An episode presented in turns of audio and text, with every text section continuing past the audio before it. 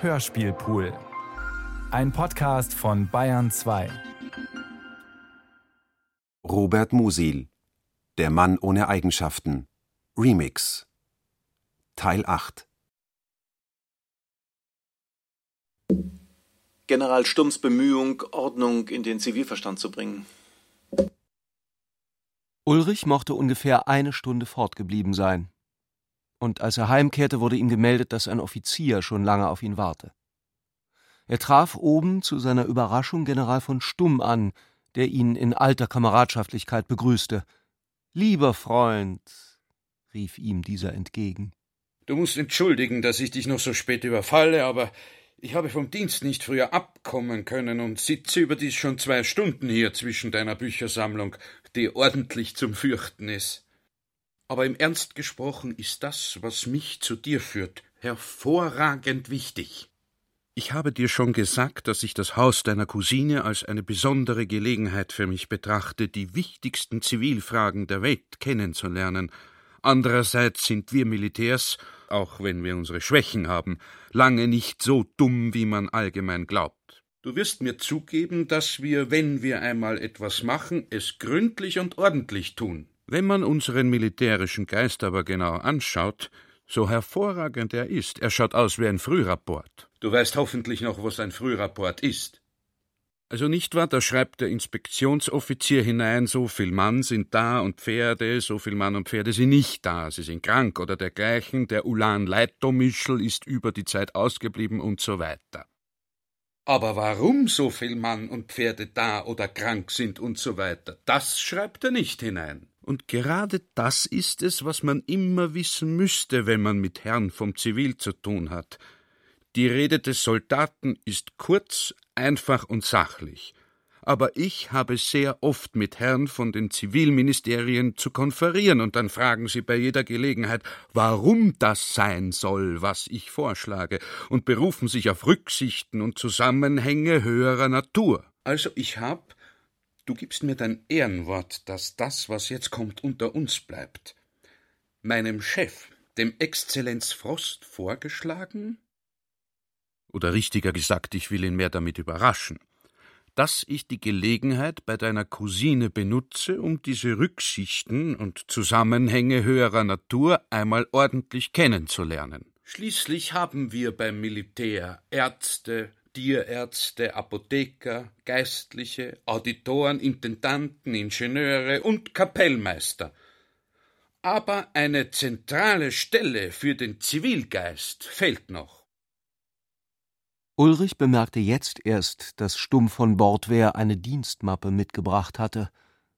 Sie lehnte zu Füßen des Schreibtisches und war eine jener großen, an einem starken Riemen um die Schultern zu tragenden Rindsledertaschen, die dem Verbringen von Akten in den weitläufigen Baulichkeiten der Ministerien und über die Straße von einer Dienststelle zur anderen dienen.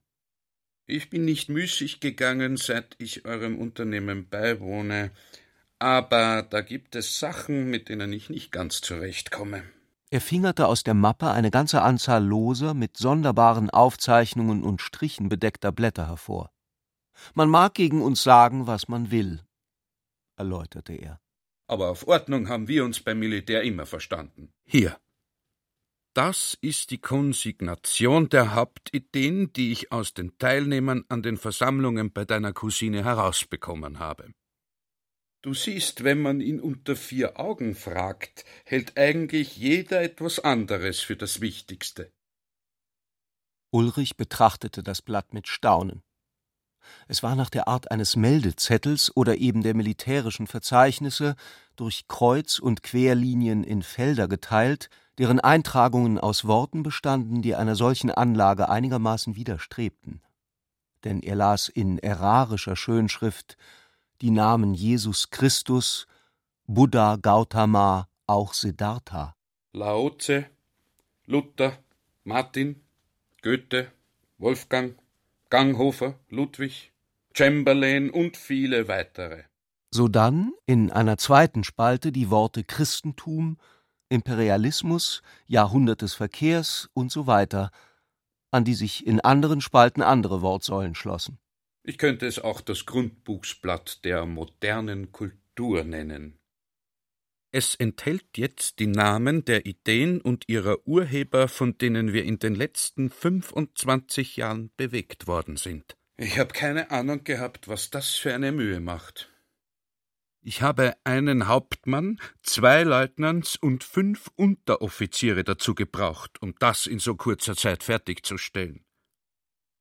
General Stumm legte das Blatt beiseite und nahm mit einer bedeutende Enttäuschungen ankündigenden Miene ein anderes vor.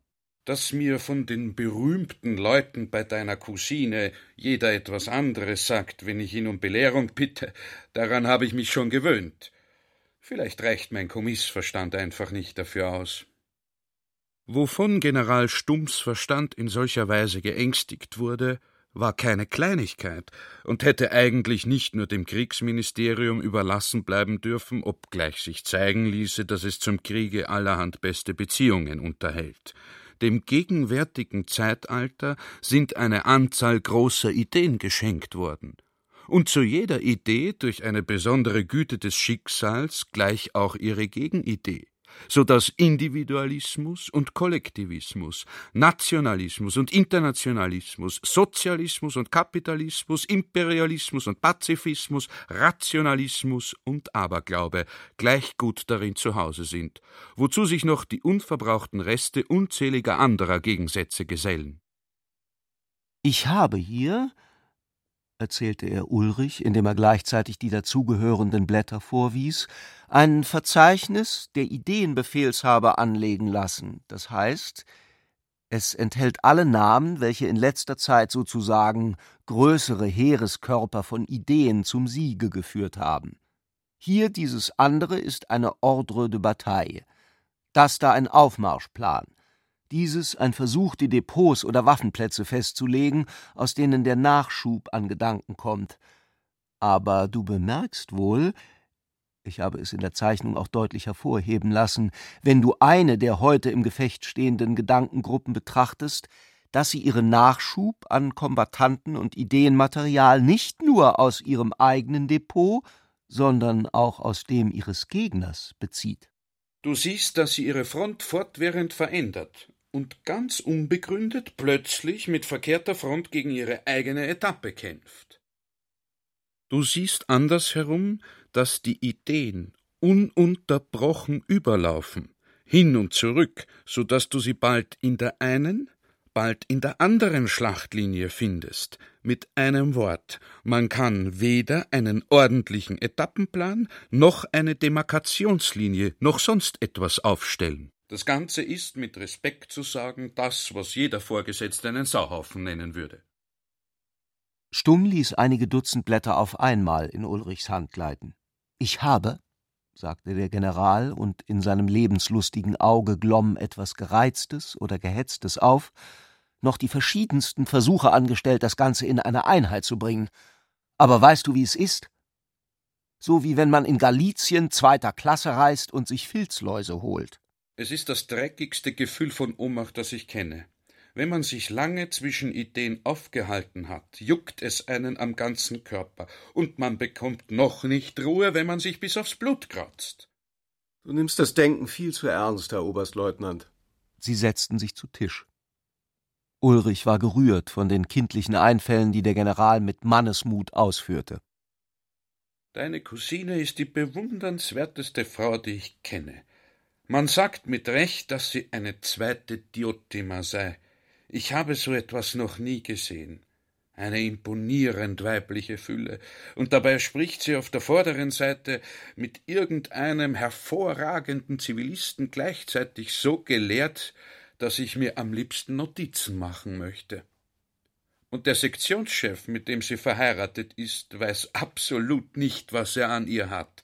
Ich bitte um Verzeihung, wenn dir dieser Duzi vielleicht besonders sympathisch sein sollte, aber ich kann ihn nicht ausstehen.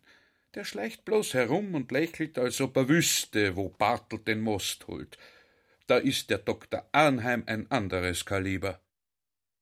Er hatte offenbar ein wenig rasch getrunken, nach dem vielen Sprechen, denn er wurde behaglich und vertraulich. Ich weiß nicht, was das ist, obgleich ich doch selbst deine Cousine bewundere. ist es mir doch auch eine Erleichterung, dass sie in den Arnheim verliebt ist. Wie? Du bist sicher, dass sie miteinander etwas haben? Stumm glotzte ihn mit seinen kurzsichtigen, von der Erregung noch getrübten Augen misstrauisch an und setzte seinen Zwicker auf. Ich habe nicht behauptet, dass er sie gehabt hat. Ich würde aber auch nichts dagegen haben, hol mich der Teufel. Ich bin gewiss kein Buserant, aber wenn ich mir die Zärtlichkeit vorstelle, die Diotima diesem Mann schenken könnte, dann fühle auch ich Zärtlichkeiten für ihn, und umgekehrt ist mir, als ob es meine eigenen Küsse wären, die er Diotima gibt. Er gibt ihr Küsse? Aber das weiß ich doch nicht, ich spioniere ihnen ja nicht nach. Ich denk mir nur so, wenn. Übrigens habe ich schon einmal gesehen, wie er ihre Hand gefangen hat, als sie geglaubt haben, dass niemand zusieht. Nämlich sie hat gesagt, ach, wenn man nur den erlösenden Gedanken fände, und er hat geantwortet, nur ein reiner, ungebrochener Liebesgedanke kann uns die Erlösung bringen. Lieber General, ich kann dir bloß noch einmal sagen, du nimmst das Denken zu ernst. Aber da du Wert darauf legst, kann ich dir ja zu erklären versuchen, wie ein Zivilist denkt. Sie waren an die Zigarren gelangt und er begann. Du bist erstens auf einem falschen Weg, General. Der Geist ist nicht im Zivil zu finden und das Körperliche beim Militär, sondern es verhält sich genau umgekehrt. Denn Geist ist Ordnung. Und wo gibt es mehr Ordnung als beim Militär? Alle Halskragen haben dort eine Höhe von vier Zentimetern. Die Zahl der Knöpfe ist genau festgesetzt. Und selbst in den träumereichsten Nächten stehen die Betten schnurgerade an den Wänden. Man muss sich in Stumpf von Bordwehr versetzen. Seit der Kadettenschule war ihm alles vorgeschrieben worden, von der Form der Kappe bis zum Heiratskonsens, und er verspürte wenig Neigung, seinen Geist solchen Erklärungen zu öffnen. Ich rede nicht von der Wissenschaft, sondern, wie deine Cousine sagt, von der Seele. Und wenn sie von der Seele spricht, dann möchte ich mich am liebsten nackt ausziehen, so wenig passt das zu einer Uniform. Ich habe vorhin erstens gesagt, und das hast du vergessen. Ich habe erstens gesagt, dass der Geist beim Militär zu Hause ist. Und nun sage ich zweitens, beim Zivil das Körperliche. Aber das ist doch Unsinn. Ich würde dir raten, meinte Ulrich, Diotima den Tipp zu geben, dass Gott ein Zeitalter der Körperkultur heraufzuführen scheint denn das Einzige, was den Ideen einigermaßen Halt gibt, ist der Körper, zu dem sie gehören. Der kleine, dicke General zuckte zurück. Ich bin, was Körperkultur betrifft, nicht schöner wie ein geschälter Pfirsich. Und ich muss dir auch sagen, fügte er hinzu, dass ich an Diotima nur auf eine ordentliche Weise denke und auf ebensolche Art vor ihr zu bestehen wünsche. Schade, meinte Ulrich, Deine Absicht wäre eines Napoleon würdig, aber du wirst kein geeignetes Jahrhundert dafür vorfinden. Der General steckte den Spott mit der Würde ein, die ihm der Gedanke verlieh, für die Dame seines Herzens zu leiden, und sagte nach einigem Nachdenken Ich danke dir jedenfalls für deine interessanten Ratschläge. Moosbrugger tanzt, Moosbrucker saß indessen noch immer in einer Untersuchungszelle des Landesgerichts. Sein Verteidiger hatte frischen Wind in die Segel bekommen und bemühte sich bei den Behörden, die Causa nicht so rasch zum letzten Federstrich kommen zu lassen. Moosbrucker lächelte dazu. Er lächelte aus Langweile. Die Langweile wiegte seine Gedanken. Gewöhnlich löscht sie sie ja aus, aber die seinen wiegte sie. Diesmal es war ein Zustand, wie wenn ein Schauspieler in der Garderobe sitzt und auf seinen Auftritt wartet. Wenn Moosbrucker einen großen Säbel gehabt hätte, würde er ihn jetzt genommen und dem Stuhl den Kopf abgeschlagen haben. Er würde dem Tisch den Kopf abgeschlagen haben und dem Fenster, dem Kübel und der Türe. Er würde dann allem, dem er den Kopf abschlug, seinen eigenen aufgesetzt haben. Denn es gab in dieser Zelle nur seinen eigenen Kopf, und das war schön. Er konnte sich ihn vorstellen, wie er auf den Dingen saß, mit dem breiten Schädel, dem Haar, das sich wie ein Fell vom Scheitel in die Stirn zog. Er hatte die Dinge dann gern, wenn der Raum nur größer gewesen wäre und das Essen besser. Natürlich ärgerte er sich jetzt zuweilen über die Anordnungen im Gefängnis, oder es tat ihm etwas weh, aber dann konnte er sich dem Gefängnisarzt vorführen lassen oder dem Direktor, und so kam alles doch wieder in eine gewisse Ordnung und Ruhe, wie das Wasser über einer toten Ratte, die hineingefallen ist. Freilich stellte er sich das nicht gerade unter diesem Bild vor, aber einen Eindruck, wie ein großes, spiegelndes Wasser ausgebreitet zu sein, das durch nichts zu stören ist, den hatte er jetzt fast immer, wenn er auch die Worte dafür nicht hatte. Die Worte, die er hatte, waren mhm, so, so, der Tisch war Moosbrucker, der Stuhl war Moosbrucker, das vergitterte Fenster und die verschlossene Tür war er selbst. Er meinte das keineswegs verrückt und ungewöhnlich. Die Gummibänder waren einfach weg. Hinter jedem Ding oder Geschöpf, wenn es einem anderen ganz nahe kommen möchte, ist ein Gummiband, das sich spannt. Sonst könnten ja auch am Ende die Dinge durcheinander hindurchgehen. Und in jeder Bewegung ist ein Gummiband, das einen nie ganz das tun lässt, was man möchte. Diese Gummibänder waren nun mit einem Mal fort. Oder war es bloß das hinderliche Gefühl wie von Gummibändern? Das kann man wohl nicht so genau unterscheiden. Zum Beispiel Frauen halten ihre Strümpfe mit Gummibändern. Da hat man's, dachte Moosbrucker. Sie tragen wie ein Amulett Gummibänder ums Bein, unter den Kitteln, wie die Ringe, mit denen man die Obstbäume beschmiert, damit die Würmer nicht hinaufsteigen. Aber das sei nur nebenbei erwähnt, damit man nicht glaube, Moosbrucker hätte das Bedürfnis gehabt, zu allem Bruder zu sagen. So war er nun nicht gerade. Er war bloß innen und außen. Er beherrschte jetzt alles und herrschte es an. Er brachte alles in Ordnung, ehe man ihn tötete. Alles in der Zelle war pünktlich, streng und unverrückbar. Das kam ihm manchmal ganz unglaublich vor. In einer merkwürdigen Umkehrung hatte er den Eindruck, diese Ordnung gehe von ihm aus, obwohl er wusste, dass sie ihm auferlegt war. Andere Leute haben solche Erlebnisse, wenn sie im Sommerschatten einer Hecke liegen, die Bienen summen, die Sonne klein und hart durch den milchhellen Himmel zieht. Die Welt dreht sich dann wie ein mechanisches Spielwerk um solche Leute. In Moosbrucker besorgte das schon der geometrische Anblick, den ihm seine Zelle bot. Er bemerkte dabei, dass er sich wie verrückt nach gutem Essen sehnte. Er träumte davon und bei Tag lagen die Umrisse eines guten Tellers Schweinsbraten mit fast unheimlicher Beständigkeit vor seinem Auge, sobald sein Geist von anderen Beschäftigungen zurückkehrte. Zwei Teller oder drei? Er dachte es so stark und die Vorstellung gierig vergrößernd, dass ihm augenblicklich voll und übel wurde, er überfraß sich im Gedanken. Warum folgt so schnell, auf das man essen möchte, dass man schon zu platzen glaubt? Zwischen Essen und Platzen liegen alle Genüsse der Welt. Ach, was für eine Welt. Man könnte an hundert Beispielen nachweisen, wie schmal dieser Raum ist. Nur eines davon. Eine Frau, die man nicht hat, ist so, wie wenn der Mond nachts immer höher steigt und saugt und saugt am Herzen. Wenn man sie aber gehabt hat, möchte man mit dem Stiefel in ihrem Gesicht herumtreten. Warum ist das so? Moosbrucker zuckte die Achseln. Es sind schon Leute wegen ein paar Kreuzern umgebracht worden. Oder für nichts, weil ein anderer es sich gerade so eingebildet hat. Aber er hielt auf sich, er war nicht so einer. Der Vorwurf hatte ihm mit der Zeit Eindruck gemacht. Er würde gerne gewusst haben, warum ihm von Zeit zu Zeit so eng wurde, oder wie man das nennen soll, so dass er sich mit Gewalt Platz schaffen musste, damit ihm das Blut wieder aus dem Kopf rinnen konnte. Er dachte nach. Aber war es nicht mit dem Nachdenken selbst gerade so? Wenn eine gute Zeit dafür begann, hätte er vor Vergnügen nur lächeln mögen.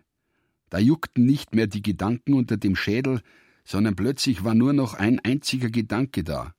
Der Unterschied war so groß wie zwischen dem Watscheln eines kleinen Kindes und dem Tanz eines schönen Weibsbilds.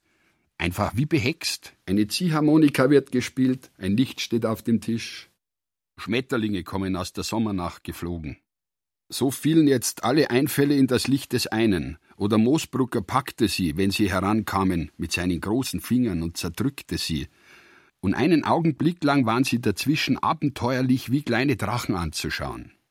Ein Tropfen von Moosbruckers Blut war in die Welt gefallen. Man konnte das nicht sehen, weil es finster war. Er fühlte, was im Unsichtbaren vor sich ging. Wirres richtete sich dort draußen gleich. Krauses wurde glatt. Ein lauter Tanz löste das unerträgliche Surren ab, mit dem ihn die Welt sonst oft quälte. Alles, was geschah, war jetzt schön. So wie ein hässliches Mädel schön wird, wenn es nicht mehr allein dasteht, sondern von anderen an der Hand gefasst wird, von einem Reigen mitgedreht wird und das Gesicht eine Treppe hinaufgerichtet hat, von der schon andere herunterblicken. Das war sonderbar.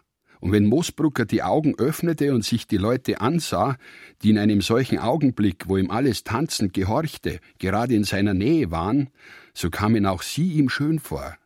Dann waren sie nicht gegen ihn verschworen, bildeten keine Mauer, und es zeigte sich, dass es nur die Anstrengung war, ihn übertrumpfen zu wollen, was das Gesicht von Menschen und Dingen wie eine Last verzerrte. Und dann tanzte Moosbrucker vor ihnen.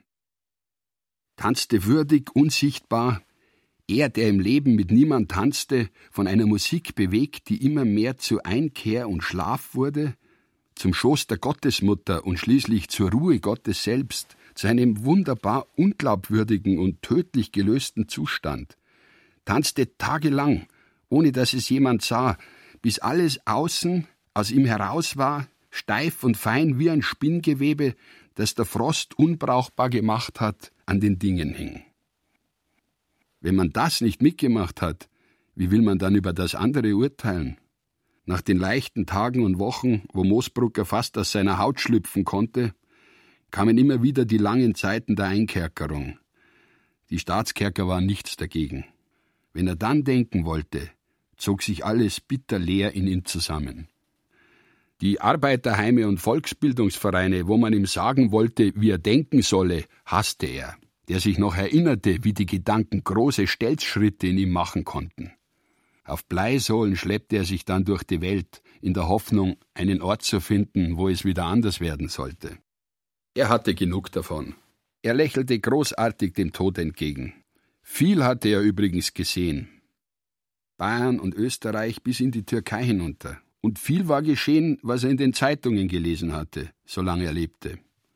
Es war eine bewegte Zeit im Ganzen, und im Geheimen war er eigentlich recht stolz darin gelebt zu haben. Wenn man es so bedachte, im Einzelnen war es ja eine verworrene und öde Angelegenheit, aber schließlich lief sein Weg mittendurch, und hinterdrein konnte man ihn ganz deutlich sehen, von der Geburt bis zum Tode. Moosbrucker hatte keineswegs das Gefühl, dass man ihn hinrichten werde, er richtete sich selbst, mit Hilfe der anderen Leute hin. So sah er das, was kommen musste. Und alles war doch irgendwie zusammengefasst zu einem Ganzen. Die Landstraßen, die Städte, die Gendarmen und die Vögel, die Toten und sein Tod. Er selbst verstand es nicht ganz und die anderen noch weniger, wenn sie auch mehr darüber reden konnten. Er spuckte aus, dachte an den Himmel, der wie eine blau überzogene Mausefalle aussieht. In der Slowakei machen sie solche runden, hohen Mausefallen, dachte er. Spekulation in Geist, à la Bess und à la Os. Die Zusammenkünfte nahmen bei Tutsis jetzt ihren regelmäßigen und gedrängten Fortgang. Sektionschef Tutsi sprach auf dem Konzil den Vetter an. Sie denken gerne schlecht von allem, bemerkte er lächelnd, und meine Frau tut wohl nicht Unrecht bei aller verwandtschaftlichen Sympathie, ihre Mithilfe etwas zu fürchten.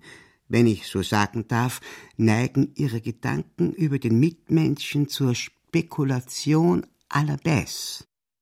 Das ist ein ausgezeichneter Ausdruck, gab Ulrich erfreut zurück, wenn ich mich auch bescheiden muss, ihm nicht zu genügen.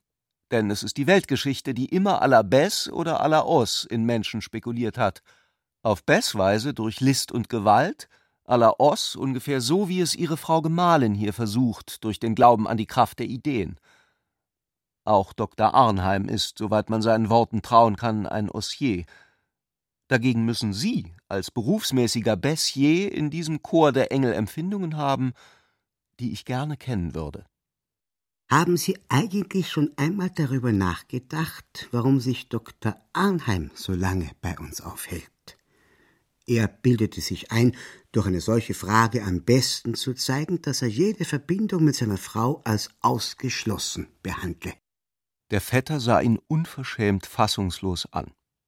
Die richtige Antwort lag so nahe, dass es schwer war, eine andere zu finden. Meinen Sie, fragte er stockend, dass es wirklich einen besonderen Grund hat? Also dann doch nur einen geschäftlichen.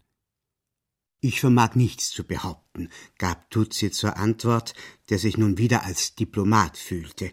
Aber kann es einen anderen Grund geben? Natürlich kann es eigentlich keinen anderen Grund geben, räumte Ulrich höflich ein. Sie haben eine ausgezeichnete Beobachtung gemacht. Ich muss gestehen, dass ich mir überhaupt nichts dabei gedacht habe. Ich nahm ungefähr an, dass es mit seinen literarischen Neigungen zusammenhänge. Übrigens wäre das doch wohl auch möglich. Der Sektionschef gönnte dem bloß ein zerstreutes Lächeln. Dann müssten Sie mir erklären, aus welchem Grund ein Mann wie Arnheim literarische Neigungen besitzt, fragte er. Man könnte die Frage viel allgemeiner stellen, meinte der Vetter. Wenn ein Mensch so reich an Geld und Einfluss ist, dass er alles wirklich haben kann, warum schreibt er dann? Eigentlich müsste ich ganz naiv fragen, warum alle Berufserzähler schreiben. Sie erzählen etwas, das es nicht gegeben hat, so als ob es das gegeben hätte. Das ist offenbar. Aber bewundern Sie nun das Leben wie die Schnorrer den reichen Mann, die sich nicht genug tun können, davon zu erzählen, wie wenig es ihm auf sie ankommt? Oder käuen sie wiederholend wieder? Oder treiben sie Glücksdiebstahl, indem sie etwas, das sie in Wirklichkeit nicht erreichen oder nicht ertragen können, in der Fantasie herstellen? Haben Sie selbst nie geschrieben? unterbrach ihn Tutsi. Zu meiner Beunruhigung nie. Denn ich bin keineswegs so glücklich, dass ich es nicht tun müsste. Ich habe mir vorgenommen, wenn ich nicht bald das Bedürfnis danach empfinden sollte, mich wegen ganz und gar abnormer Veranlagung zu töten. Er sagte das mit einer so ernsten Liebenswürdigkeit, dass sich dieser Scherz aus dem Fluss des Gesprächs, ohne dass er es wollte, heraushob, wie ein überströmter Stein auftaucht. Diotimas Nächte? Diotima hatte schlaflose Nächte. In diesen Nächten schwankte sie zwischen einem preußischen Industriechef und einem österreichischen Sektionschef. In der Verklärung des Halbtraums zog Arnheims großes, durchglänztes Leben an ihr vorüber. Sie flog an der Seite des geliebten Mannes durch einen Himmel neuer Ehrungen, aber dieser Himmel hatte ein unangenehmes Preußischblau.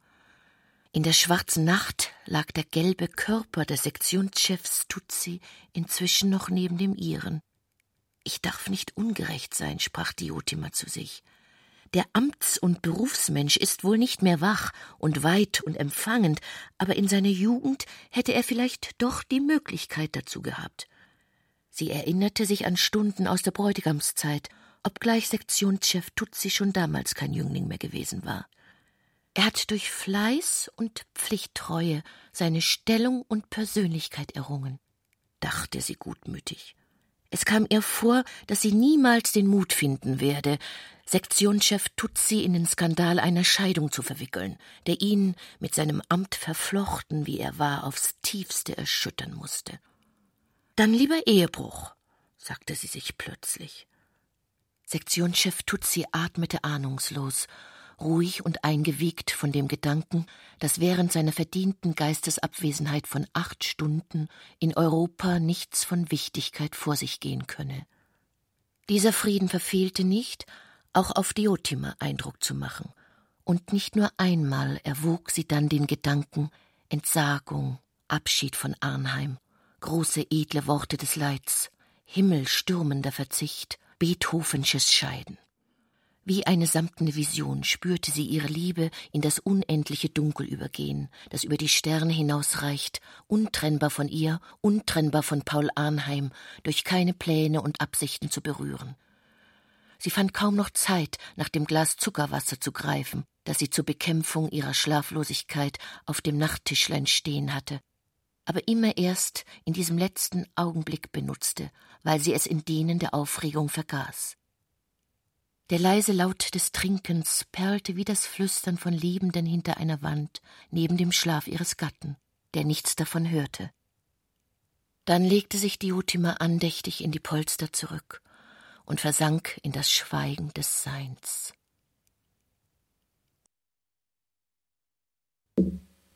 Clarissens geheimnisvolle Kräfte und Aufgaben.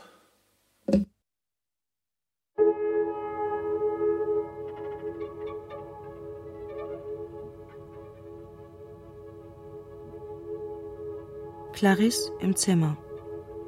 Walter war ihr abhanden gekommen. Sie hat einen Apfel und ihren Schlafrock. Das sind Apfel und Schlafrock. Die zwei Quellen, aus denen ein unbeachteter, dünner Strahl von Wirklichkeit in ihr Bewusstsein fließt. Warum erschien ihr Moosbrugger musikalisch? Sie wusste es nicht. Vielleicht sind alle Mörder musikalisch? Sie weiß, dass sie einen Brief an seine Erlaucht Graf Leinsdorf geschrieben hat wegen dieser Frage. Sie erinnert sich auch ungefähr an den Inhalt, doch hat sie keinen Zugang dazu. Aber der Mann ohne Eigenschaften war unmusikalisch? Da ihr keine rechte Antwort einfiel, ließ sie diesen Gedanken stehen und ging weiter. Nach einer Weile fiel ihr jedoch ein, Ulrich ist der Mann ohne Eigenschaften. Ein Mann ohne Eigenschaften kann natürlich auch nicht musikalisch sein. Er kann aber auch nicht unmusikalisch sein. Sie ging weiter. Er hatte von ihr gesagt, du bist Mädchen und heldenhaft. Sie wiederholte Mädchen und heldenhaft. Die Wärme stieg ihr in die Wangen. Es erwuchs daraus eine Pflicht, die ihr nicht klar wurde. Ihre Gedanken drängten in zwei Richtungen, wie bei einem Handgemenge. Sie fühlte sich angezogen und abgestoßen, wusste aber nicht wohin und wovon. Schließlich lockte sie eine leise Zärtlichkeit, die davon sie wusste nicht wie, übrig geblieben war, Walter suchen zu gehen. Sie stand auf und legte den Apfel weg. Es tat ihr leid, dass sie Walter mal quälte. Sie war erst fünfzehn Jahre alt gewesen, da hatte sie schon bemerkt, dass sie ihn zu quälen vermochte. Sie wusste, dass er sich vor ihr fürchtete, sie fand das sehr schön. Er fürchtete, dass sie verrückt werden könnte. Er hatte es sich einmal entschlüpfen lassen, schnell wieder verredet. Sie aber wusste seither, dass er daran dachte. Sie fand das sehr schön. Nietzsche sagt, gibt es einen Pessimismus der Stärke, eine intellektuelle Vorneigung für das Harte, Schauerliche, Böse, eine Tiefe des widermoralischen Hangs, das Verlangen nach dem Furchtbaren als dem würdigen Feind? Solche Worte bereiteten ihr, wenn sie sie dachte, eine sinnliche Erregung im Mund, die so sanft und stark wie Milch war, sie konnte kaum schlucken. Sie dachte an das Kind, das Walter von ihr wollte. Es ging jetzt etwas in ihrem Körper vor. Die Brüste füllten sich. Durch die Adern an Armen und Beinen rollte ein dickerer Blutstrom. Ein unbestimmtes Drängen gegen Blase und Darm. Ihr schmaler Körper wurde nach innen tief, empfindlich, lebendig, fremd, eins nach dem andern. Ein Kind lag licht und lächelnd in ihrem Arm. Von ihren Schultern strahlte das Goldkleid der Gottesmutter zu Boden, und die Gemeinde sang. Es war außer ihr. Der Herr war der Welt geboren. Aber kaum war das vor sich gegangen, so schnellte ihr Körper über dem klaffenden Bild wieder zusammen, wie Holz einen Keil aus sich herausschleudert. Sie war schlank, bei sich, ekelte sich, fühlte eine grausame Heiterkeit. So einfach wollte sie es Walter nicht machen. Clarisse lächelte. Es war ihr Lächeln, das so schmal züngelte wie ein Feuer, das mit einem großen Stein zugedeckt ist. Dann fiel ihr ein, dass ihr Vater sich vor Walter gefürchtet hatte. Sie begab sich um Jahre zurück. Das war sie gewohnt. Erinnerst du dich? Und dann floss vergangenes Licht zauberhaft aus der Weite zurück auf die Gegenwart. Es ist das schön. Sie hatten es gern. Es ist vielleicht das gleiche, wie wenn man unlustig stundenlang gegangen ist und kehrt sich um und die ganze durchwanderte Leere liegt mit einem Mal in Fernsicht verwandelt, als schöne Befriedigung da. Aber so fassten sie es nie auf sondern nahmen ihre Erinnerungen sehr wichtig. Darum kam es ihr auch ungemein anregend und verwickelt vor, dass ihr Vater, der alterne Maler, damals Gewaltperson für sie, sich vor Walter, der ihm die neue Zeit ins Haus gebracht hatte, fürchtete, während Walter sich vor ihr fürchtete. Es war dem ähnlich, wenn sie den Arm um ihre Freundin Luzi Pachhofen legte. Papa sagen musste und dabei wusste, dass Papa Luzis Geliebter war, denn das ereignete sich in der gleichen Zeit. Clarisse schoss nun wieder die Hitze in die Wangen. Dann suchte sie mit den Fingerspitzen durch ihr Kleid fühlend das samtschwarze Muttermal, mit dem es eine so sonderbare Bewandtnis hatte. In der Gegend der Leistenbeuge, halb versteckt im Schenkelschluss und am Rande der Haare, die dort ein wenig unregelmäßig auswichen, lag es. Sie ließ ihre Hand darauf ruhen, wehrte jeden Gedanken ab und lauerte auf die Veränderung, die vor sich gehen sollte. Sofort spürte sie diese. Es war nicht das weiche Strömen der Wollust. Ihr Arm wurde steif, starr wie ein Männerarm. Sie hatte den Eindruck, wenn sie ihn einmal richtig heben würde, könnte sie alles mit ihm niederschmettern. Sie nannte diese Stelle an ihrem Leib das Auge des Teufels. An dieser Stelle war ihr Vater umgekehrt. Das Auge des Teufels hatte einen Blick, der durch die Kleider drang. Dieser Blick fasste die Männer ins Auge, zog sie gebannt an. Wer hat je daran gedacht, dass man mit dem Auge wirklich etwas fassen könne? Aber sie war der erste Mensch, der dieses Wort in der Hand hielt wie einen Stein, den man auf ein Ziel schleudern kann. Es war ein Teil der schmetternden Kraft ihres Arms. Und über all dem hatte sie das Winseln, worüber sie nachdenken wollte, vergessen und dachte an ihre jüngere Schwester Marion. Mit vier Jahren hatte man Marion nachts die Hände festbinden müssen, weil sie sonst ahnungslos aus bloßer Freude am Angenehmen unter die Decke gingen wie zwei junge Beeren in einen Honigbaum. Und später hatte sie, Clarisse, einmal Walter von Marion wegreißen müssen. Die Sinnlichkeit ging in ihrer Familie um wie der Wein unter Weinbauern. Es war ein Schicksal. Sie trug schwere Last. Aber trotzdem gingen ihre Gedanken nun in der Vergangenheit spazieren. Die Spannung im Arm löste sich zu einem natürlichen Zustand auf, und ihre Hand blieb vergessen im Schoß liegen. Sie sagte damals noch Sie zu Walter. Sie verdankte ihm eigentlich sehr viel. Sie lebten gerade alle in einem Sommerquartier, ein großer Kreis. Mehrere Familien aus der Bekanntschaft hatten Villen an einem See gemietet, und alle Schlafzimmer waren doppelt besetzt mit Freunden und Freundinnen, die man eingeladen hatte. Clarisse schlief mit Marion, und um elf Uhr kam manchmal Dr. Meingast auf einer heimlichen Mondscheinrunde zu ihnen ins Zimmer, um zu plaudern, der jetzt in der Schweiz ein berühmter Mann war und damals den Vergnügungsmeister und Abgott aller Mütter abgab. Wie alt war sie damals? Fünfzehn? Oder sechzehn? Oder zwischen vierzehn und fünfzehn, als sein Schüler Georg Gröschel mitkam, der nur um weniges älter war als Marion und Clarisse und Dr. Meingast war an jedem Abend zerstreut, hielt bloß eine kurze Rede über Mondstrahlen, empfindungslos schlafende Eltern und neue Menschen, verschwand plötzlich und schien nur gekommen zu sein, um den stämmigen kleinen Georg, der sein Bewunderer war, bei den Mädchen zurückzulassen. Georg sagte nun nichts, fühlte sich wahrscheinlich eingeschüchtert, und die beiden Mädchen, die bis dahin Meingast geantwortet hatten, schwiegen auch. Aber dann biss wohl Georg im Dunkel die Zähne zusammen und trat an Marions Bett. Marion gab keinen Laut von sich, so als wäre sie nicht im Zimmer.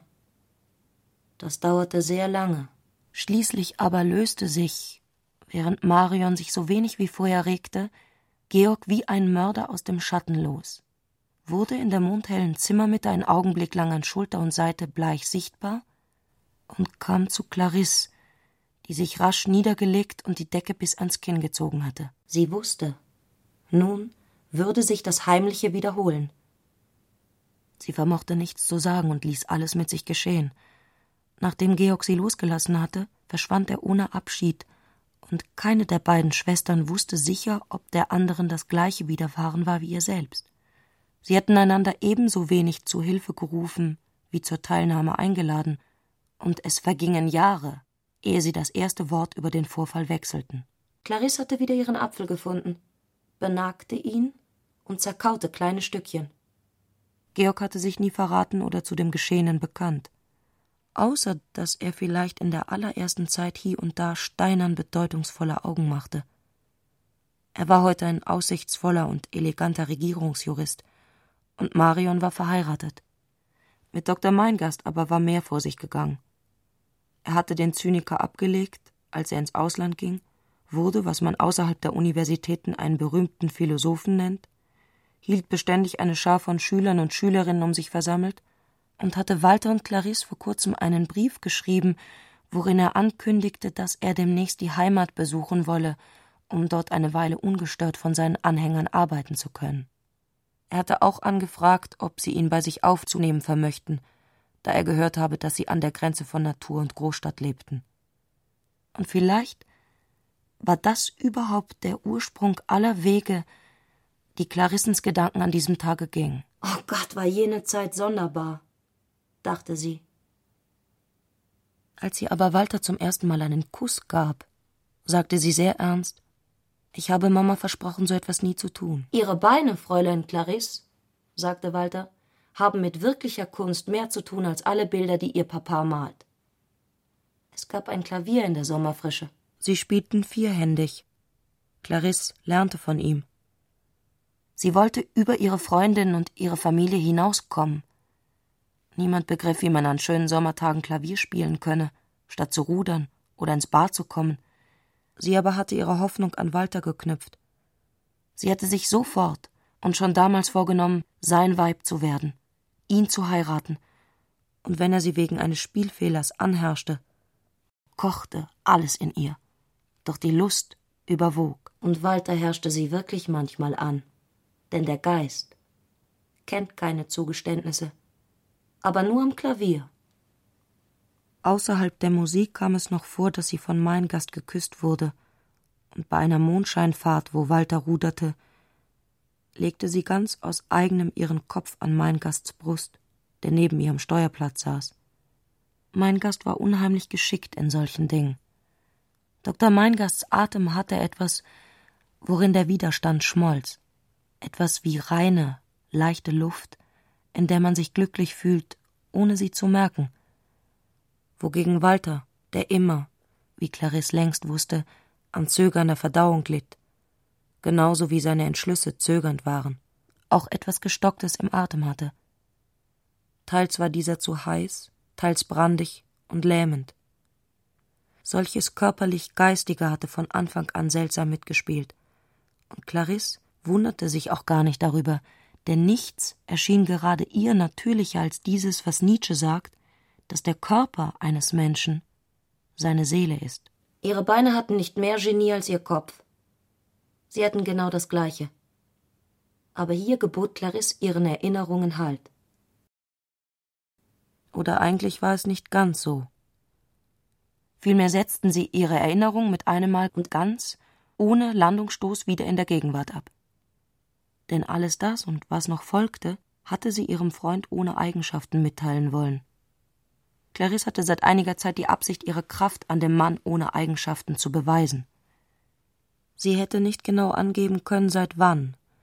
Es hing mit diesem Namen zusammen, den Walter aufgebracht und Ulrich gebilligt hatte. Vorher, das musste sie sagen, in den früheren Jahren hatte sie ihm nie ernste Beachtung geschenkt, wenn sie auch ganz gute Freunde waren. Aber Mann ohne Eigenschaften. Das erinnerte sie zum Beispiel an Klavierspielen, das heißt an alle diese Melancholien, Freudensprünge, Zornausbrüche, die man dabei durchrast, ohne dass es doch ganz wirkliche Leidenschaften wären. Damit fühlte sie sich verwandt. Von da ging es ganz ohne Umwege zu der Behauptung, dass man sich alles zu tun weigern müsse, was nicht mit ganzer Seele geschieht. Und damit war sie mitten in der aufgewühlten tiefen Wirklichkeit ihrer Ehe. Ein Mann ohne Eigenschaften sagt nicht Nein zum Leben, er sagt noch nicht und spart sich auf. Das hatte sie mit dem ganzen Körper verstanden. Vielleicht war es der Sinn aller der Augenblicke, wo sie aus sich hinaustrat, dass sie Gottesmutter werden sollte. Sie erinnerte sich an das Gesicht, das sie es war noch keine Viertelstunde her, heimgesucht hatte. Vielleicht kann jede Mutter Gottesmutter werden, dachte sie, wenn sie nicht gewähren lässt, nicht lügt noch wirkt, sondern das, was zutiefst in ihr ist, als Kind außer sich bringt. Vorausgesetzt, dass sie für sich selbst nichts erreicht, fügte sie traurig hinzu. Der Gedanke bereitete ihr keineswegs reine Annehmlichkeit, sondern erfüllte sie mit der zwischen Qual und Seligkeit geteilten Empfindung, für etwas geopfert zu werden. War jedoch ihre Vision so gewesen, wie wenn in den Zweigen eines Baumes zwischen Blättern, die mit einem Mal wie Kerzen flackern, ein Bild hervorträte, während gleich nachher das Holz wieder zusammenschlug. So blieb jetzt ihre Stimmung andauernd verändert. Ein Zufall schenkte ihr im nächsten Augenblick die für jeden anderen Menschen bedeutungslose Entdeckung, dass das Wort Mutter in dem Wort Muttermal enthalten sei. Für sie bedeutete das so viel, als ob ihr Schicksal plötzlich in den Sternen geschrieben stünde.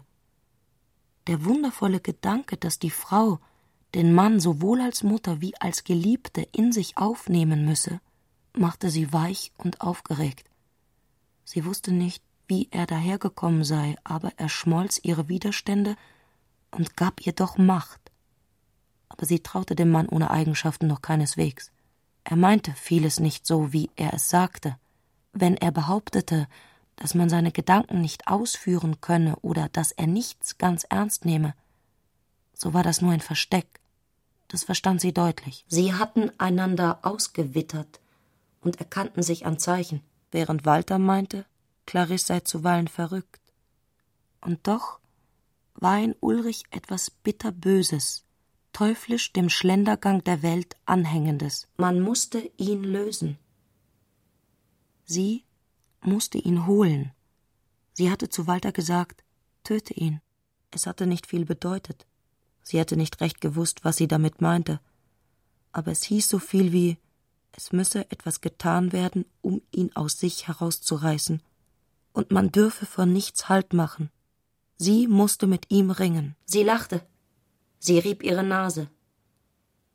Sie ging im Dunkel hin und her. Es musste mit der Parallelaktion etwas geschehen. Was? Wusste sie nicht. General Stumm dringt in die Staatsbibliothek ein und sammelt Erfahrungen über Bibliothekare, Bibliotheksdiener und geistige Ordnung. Du erinnerst dich, dass ich mir in den Kopf gesetzt habe, den erlösenden Gedanken, den Diotima sucht, ihr zu Füßen zu legen. Es gibt, wie sich zeigt, sehr viele bedeutende Gedanken, aber einer muss schließlich der bedeutendste sein. Das ist doch nur logisch.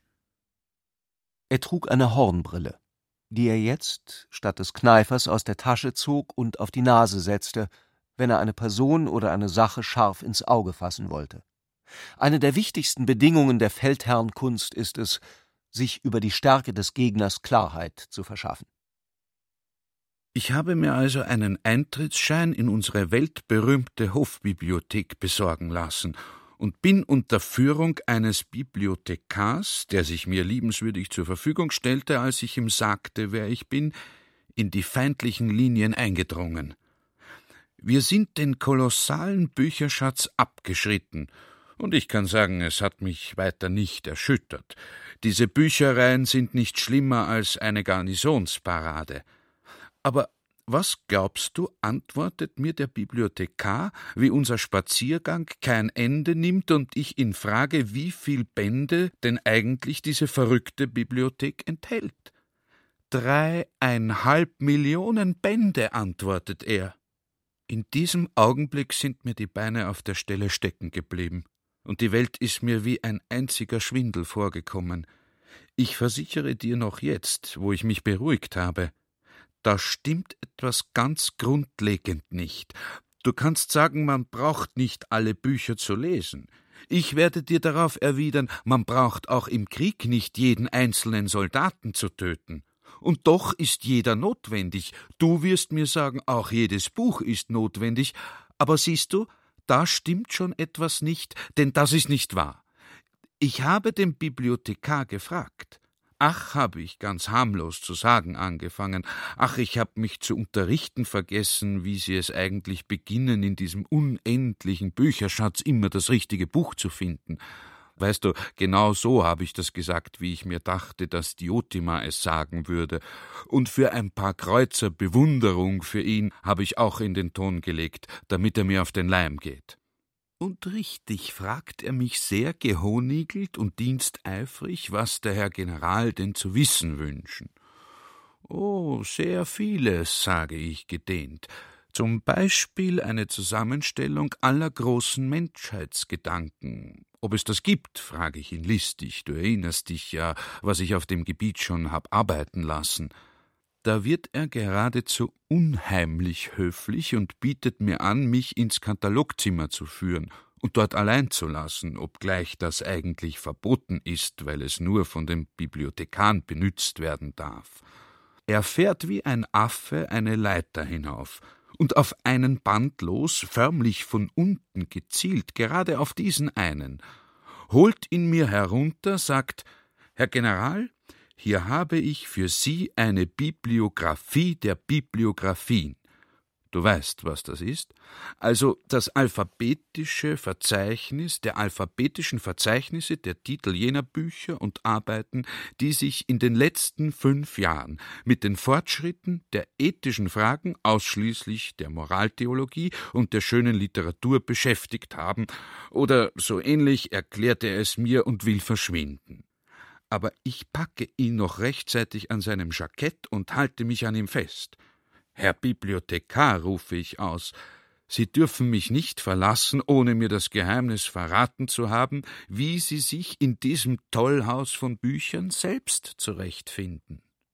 Wie ich ihn nicht gleich loslasse, richtet er sich plötzlich auf. Er ist förmlich aus seinen schwankenden Hosen herausgewachsen und sagt mit einer Stimme, die jedes Wort bedeutungsvoll gedehnt hat, als ob er jetzt das Geheimnis dieser Wände aussprechen müsste Herr General, sagt er, Sie wollen wissen, wieso ich jedes Buch kenne? Das kann ich Ihnen nun allerdings sagen, weil ich keines lese. Wer sich auf den Inhalt einlässt, ist als Bibliothekar verloren, hat er mich belehrt. Er wird niemals einen Überblick gewinnen. Ich frage ihn atemlos. Sie lesen also niemals eines von den Büchern? Nie, mit Ausnahme der Kataloge. Ich muss dir gestehen, wie er mich danach allein gelassen hat, hat es nur zweierlei gegeben, was ich gern getan hätte. Entweder in Tränen ausbrechen oder mir eine Zigarette anzünden. Aber beides war mir an diesem Ort nicht gestattet. Und was glaubst du, ist geschehen? fuhr der General vergnügt fort. Wie ich so verdutzt dastehe, nähert sich mir ein alter Diener, der uns wahrscheinlich schon beobachtet hatte, und er schlurft ein paar Mal höflich um mich herum und bleibt dann auch stehen, schaut mich an und fängt mit einer Stimme zu sprechen an, die entweder vom Bücherstaub oder vom Trinkgeldgeschmack ganz mild war. Was brauchen der Herr General? fragt er mich. Ich wäre ab, aber der Alte fährt fort. Es kommen oft Herren von der Kriegsschule zu uns. Der Herr General brauchen mir nur zu sagen, für welches Thema Herr General augenblicklich Interesse haben. Julius Caesar, Prinz Eugen, Graf Daun. Oder soll es etwas Modernes sein? Wehrgesetz, Budgetverhandlungen? Na, sag ich ihm, mein Lieber, was ich zu lesen suche, das kann ich Ihnen nicht ganz so einfach auseinandersetzen. Und was glaubst du, antwortet er mir? Er schaut mich bescheiden an, nickt und sagt, ich bitte gehorsamst, Herr General, das kommt natürlich vor. Erst unlängst hat eine Dame mit mir gesprochen, die genau das Gleiche gesagt hat. Vielleicht kennen Sie, Herr General, es ist die Frau Gemahlin vom Herrn Sektionschef Tutzi aus dem Ministerium des Äußern. Also was sagst du? Ich denke, mich trifft der Schlag. Und wie der Alte das merkt, bringt er mir richtig alle Bücher herbei, die sich Diotima dort reservieren lässt. Und wenn ich jetzt in die Bibliothek komme, ist das geradezu wie eine heimliche geistige Hochzeit und hier und da mache ich vorsichtig mit dem Blei an den Rand einer Seite ein Zeichen oder ein Wort und weiß, dass sie es am nächsten Tag finden wird ohne eine Ahnung zu haben, wer da in ihrem Kopf drinnen ist, wenn sie darüber nachdenkt, was das heißen soll. Der General machte eine selige Pause. Aber danach riss er sich zusammen, bitterer Ernst strömte in sein Gesicht und er fuhr von neuem fort. Stell dir vor, du trinkst Schnaps, ja? Gut in gewissen Lagen, aber du trinkst noch und noch und noch Schnaps. Kannst du mir folgen? So bekommst du zuerst einen Rausch, später das Delirium tremens und schließlich den Ehrenkondukt und der Kurat spricht irgendwas von eiserner Pflichterfüllung an deinem Grab. Hast du dir das vorgestellt? Also, wenn du dir das vorgestellt hast, da ist ja weiter nichts dabei, so stell dir jetzt Wasser vor. Und stell dir vor, du musst immer mehr davon trinken, so bist du schließlich ersoffen und stell dir Essen vor bis zur Darmverschlingung. Und jetzt die Heilmittel, Chinin oder Arsen oder Opium. Wozu wirst du fragen? Aber, lieber Kamerad, jetzt mach ich dir erst den hervorragendsten Vorschlag. Stell dir Ordnung vor. Oder stell dir lieber zuerst einen großen Gedanken vor, dann einen noch größeren, dann einen, der noch größer ist, und dann immer einen noch größeren und nach diesem Muster stell dir auch immer mehr Ordnung in deinem Kopf vor. Zuerst ist das so, wie wenn ein Rekrut mit den Beinen stottert und du bringst ihm das Gehen bei. Dann so, wie wenn du im Traum außer der Tour zum Kriegsminister avancierst. Aber jetzt stell dir bloß eine ganze, universale, eine Menschheitsordnung mit einem Wort eine vollkommene, zivilistische Ordnung vor. So behaupte ich, das ist der Kältetod, die Leichenstarre, eine Mondlandschaft, eine geometrische Epidemie. Ich habe mich mit meinem Bibliotheksdiener darüber unterhalten. Er hat mir vorgeschlagen, dass ich Kant lesen soll oder so etwas dergleichen über die Grenzen der Begriffe und des Erkenntnisvermögens. Aber ich will eigentlich nichts mehr lesen. Ich habe so etwas Komisches im Gefühl. Ein Verständnis dafür, warum wir beim Militär, die wir die größte Ordnung haben, gleichzeitig bereit sein müssen, in jedem Augenblick unser Leben hinzugeben. Ich kann nicht ausdrücken, warum. Irgendwie geht Ordnung in das Bedürfnis nach Totschlag über. Und ich bin jetzt ehrlich besorgt, dass deine Cousine mit ihren Bestrebungen am Ende noch etwas anrichtet, das ihr sehr schaden kann, während ich ihr weniger helfen kann als je. Kannst du mir folgen? Was so die Wissenschaft und Kunst nebenbei leistet, an großen und bewundernswerten Gedanken, das natürlich in Ehren, dagegen will ich nichts gesagt haben.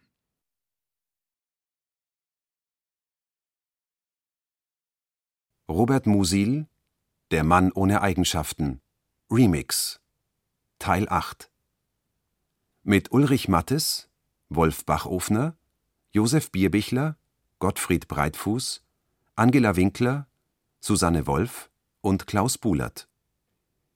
Regieassistenz Martin Trauner. Ton und Technik Hans Scheck, Wilfried Hauer, Susanne Herzig und Angelika Haller. Wissenschaftliche Beratung Walter Fanta. Konzept und Skript Katharina Agathos und Herbert Kapfer. Skript und Regie Klaus Bulert. Produktion Bayerischer Rundfunk 2004. In Zusammenarbeit mit Hörverlag, Belleville Verlag und dem Robert Musil Institut Klagenfurt